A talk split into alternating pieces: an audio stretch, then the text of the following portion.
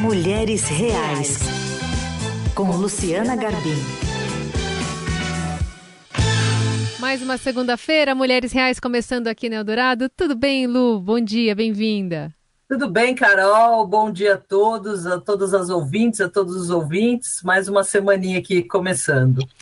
Bom, a gente na semana passada conversou aqui sobre ameaça de massacre nas escolas e como as famílias estão tentando lidar com isso, como as escolas também estão tentando de alguma forma trazer é, essa discussão né, para o banco escolar. Mas e aí, né? Como é que a gente explica isso? Como é que a gente contextualiza de uma forma que também não é, espalhe muito medo entre as crianças? E a gente hoje traz uma especialista no assunto, a psicóloga colunista também do Estadão, gentilmente conversando conosco aqui no Eldorado, Roseli Saião. Obrigada por estar aqui, Roseli.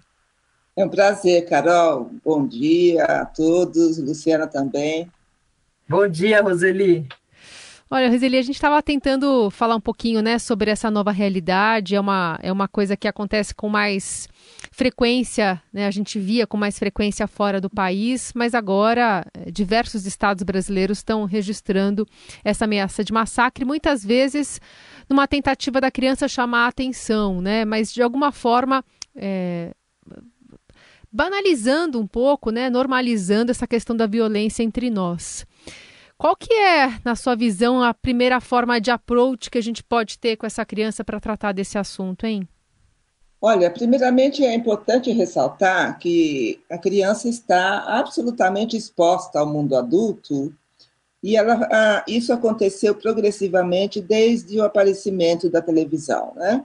Quer dizer, antes da existência da TV, das imagens, a criança tinha uma infância absolutamente livre do mundo adulto, apenas algumas famílias conversavam alguns assuntos, mas não era uma questão social, era uma questão familiar, né? Mas aos poucos uh, surgiu a televisão, trouxe as imagens do mundo adulto, às vezes imagens assim chocantes para a criança que ela não entendia muito bem, é, depois vem a internet, que acrescentou mais ainda né, o mundo adulto à, à vida da criança. E isso significa que não há retorno para isso, não há como a gente trazer de volta uma criança protegida do mundo adulto. Então a gente precisa estar preparado para duas coisas. A primeira coisa é tentar proteger a infância da criança quando possível.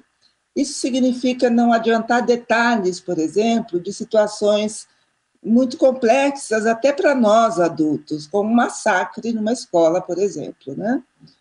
E a segunda coisa é, é abrir, sim, a conversa com a criança, mas para abrir uma conversa com a criança, a primeira coisa que é preciso é ouvir. Nós, pais, estamos muito acostumados a, quando queremos tratar de um assunto com os nossos filhos, a gente chama os filhos e fala daquele assunto. Palestrinha, né, Roseli? Exato, né? Pequenos discursos. A gente fala o que a gente quer falar, mas não, não dá para fazer isso porque a gente não tem ideia do que aquela criança em especial pensa a esse respeito. Então é importante que todo o diálogo, inclusive esse, né, é, da ameaça de massacre em escolas, se inicie com a fala da criança. Você viu que aconteceu isso, né? Todas as crianças que estão na escola ficam sabendo de uma versão ou outra a respeito dos acontecimentos. Então, ela tem uma versão e ela tem uma opinião. E ela tem muitas dúvidas. E ela precisa confiar nesse adulto para colocar as dúvidas que ela tem. Roseli, o quanto o adulto tem que dar de informação? No meu caso, por exemplo, quando aconteceu no colégio dos meus filhos, eles estudam à tarde. E aí o meu filho, que até então tinha oito anos, me falou, não, mamãe, não se preocupa, porque falaram que o massacre vai ser às onze e meia, eu acho, da manhã. Como a gente estuda à tarde, não tem problema. Ou seja, naquela lógica infantil, ele racionalizou ali uhum. e ele chegou à conclusão que não tinha problema, né? E ele quis saber, assim, quanto a gente tem que dar de informação, porque é isso, o quanto você está conversando e o quanto você às vezes está extrapolando e está trazendo mais dúvidas para a criança? Assim, tem um limite para isso? É, você sabe, é, Luciana, que a própria criança dá o limite, né? É, e eu vou até começar é, contando um caso que eu testemunhei, né? Eu estava numa praça e uma mãe estava com o seu filho e algumas outras crianças, e eram crianças pequenas, né? E, e nesse momento, as crianças estavam brincando por ali, e nesse momento passa uma mulher grávida, com uma barriga bem grande. E uma das crianças perguntou para ela por que, que é, tinha aquela barriga, e a mãe hesitou primeiramente, e depois começou a contar a história. Olha, na segunda frase da história, as crianças já se desinteressaram e já foram fazer outras coisas.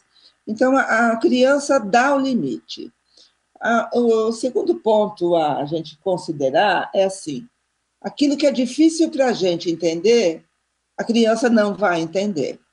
Então, é sempre garantir para a criança, no caso de ameaça, de risco, né, que a gente fará sempre o possível para protegê-la e, e, citar alguns exemplos, olha, isso já aconteceu em tal cidade, em tal país, é, então é por isso que alguns alunos falam disso, mas não executam isso, mas ao mesmo tempo precisa cuidado. Então, é, é não oferecer detalhes é, é a melhor dica que eu posso dar. A criança quer saber detalhes, ela vai perguntar. E quando for um detalhe muito incômodo, até para nós adultos, eu creio que a gente pode dizer: olha, filho, isso é tão difícil de eu entender, então é, nós vamos ter que esperar mais tempo para tentar entender juntos isso. Trazer essa honestidade, né? Isso. É, mas, Roseli, por exemplo, quando a criança não se sente, ou por falta de segurança, por falta de confiança, à vontade para tratar de um tema desse com é, os pais, e aí o pai fica lá jogando, ou a mãe fica jogando pistas verdes, enfim, fica, fica tentando protegê-lo, né? Ah, deixa eu apresentar logo a minha versão para que quando acontecer, essa criança sabe. É, essa é uma atitude também que possivelmente a criança não vai absorver o conteúdo porque naquele momento ela não estava interessada, madura para recebê-lo? É, a gente não pode adiantar uma angústia para a criança. O fato de uma criança é, não confiar nos pais para conversar assuntos não é muito frequente, não. É, é, acontece mais na adolescência, né? Na adolescência, eles têm conversas que é melhor ter com os amigos, com os colegas, ou até com o tio, uma tia, do que com os pais, porque eles ficam intimidados e constrangidos. Agora, uma criança que não confia nos pais para falar aquilo que ela pensa, é muito raro e aí é séria a situação, né? Porque a criança precisa ter confiança nos seus pais. E é essa confiança que lhe traz segurança. Agora, muitas vezes, nós temos preocupações que não são da criança. Então, é por isso que eu insisto, né? Sempre é bom perguntar para a criança aquilo que ela sabe a respeito e o que ela pensa a respeito. Se, no, no exemplo do massacre, Luciana, se perguntar para a criança, né? Você ouviu falar, ah, eu ouvi sim, o que, que você achou? Ah, não achei nada demais. É, será que não vai ter aula? Pronto. Para a criança, né, como aconteceu com o seu filho, a lógica é outra. Então, isso significa que a, essa questão não se transformou em uma angústia para a criança. E se não é angústia, melhor, né? Melhor porque é algo que não vai preocupá-lo. Certo. Até numa das suas colunas você falou muito que esse contato com o mundo adulto às vezes acaba até desencadeando algumas doenças físicas, né? Além dessas, desses problemas psicológicos que, que você identificou, Roseli, assim, que, o que, que as crianças hoje estão apresentando de sintomas é, de doenças adultas? Olha, é, há estudos a esse respeito, há pesquisas, os médicos né, é, falam bastante disso, principalmente os médicos pediatras, mas hipertensão é um fato que não, não frequentava a infância. E hoje já temos casos de hipertensão infantil. A obesidade, mesma coisa, né? O índice de obesidade aumentou muito. E são crianças que comem, é, segundo os estudos dos médicos, por ansiedade, por ansiedade. É, há questões também de é, não praticar exercício nenhum, né?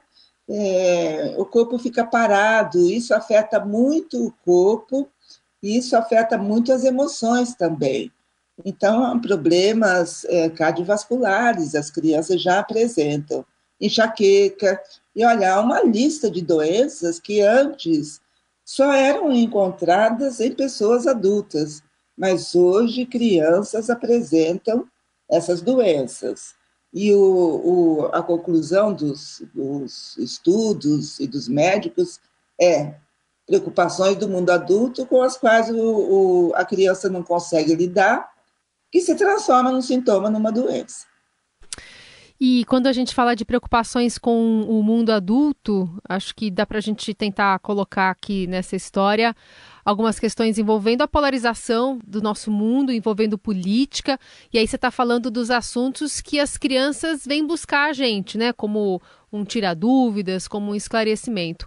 Quando eles vêm procurar né, essa informação sobre política, por exemplo, Roseli, a gente também segue, imagino, né, essa mesma técnica que você diz, né, responder ali com as informações que a gente tem disponíveis, do que a gente acrescenta, mas qual que é o risco também dessas crianças estarem tendo acesso a um tipo de discussão que necessariamente se entende, subentende que tenha que ter mais maturidade para avaliar e para entender, ou a criança também já deve ser é, inserida nessa discussão? Olha, é, na situação atual, todo mundo fala em política e as discussões têm sido agressivas, violentas, né? E muitas crianças começam a defender o nome de um determinado político que ouviram em casa e agredir né, pessoas que falam de outros políticos, que não aqueles que a família quer, que a família preza e pretende votar. Então, o mais importante é que a gente tente informar essas crianças para é, que elas pratiquem uma boa política, que é a política dos argumentos, né? E não da agressão. Quando a gente vê uma cena na TV, muitas vezes eles não acompanham diretamente na TV, mas eles passam pela sala e, e eles estão absolutamente ligados em tudo que acontece à sua volta, né? Eles são multitarefas, é, veem tudo. É bom que a gente diga, né? Nossa, isso é muito ruim isso não faz a pessoa repensar ou pensar criticamente. Então, é bom que a gente tenha esse cuidado de ajudar a formar o futuro adulto, um cidadão mais consciente, mais crítico, que sabe conflitar sem agredir, é, que sabe discutir é, posições e argumentos, em vez de discutir a pessoa que é, emitir um determinado argumento. Então, a gente precisa aproveitar esse período para isso. E, inclusive, dizer né, o quanto é pouco civilizado é, muitas discussões que têm acontecido, inclusive dentro da família, né, da própria família. Intolerância e tudo Essas mais. Essas né? dicas né? são valiosas, hein, Carol, para esses próximos dias. Super. Crianças muito envolvidas nesse debate. Muito bom, muito bom. Essa conversa com a Roseli Saião hoje aqui no, no Mulheres Reais, psicóloga, colunista do Estadão também, gentilmente conversando conosco. Roseli, muitíssimo obrigada, sempre um prazer. Eu que obrigada, Roseli. Obrigada, Carol. Obrigada, Luciana. Foi um prazer conversar com vocês e com todos os ouvintes.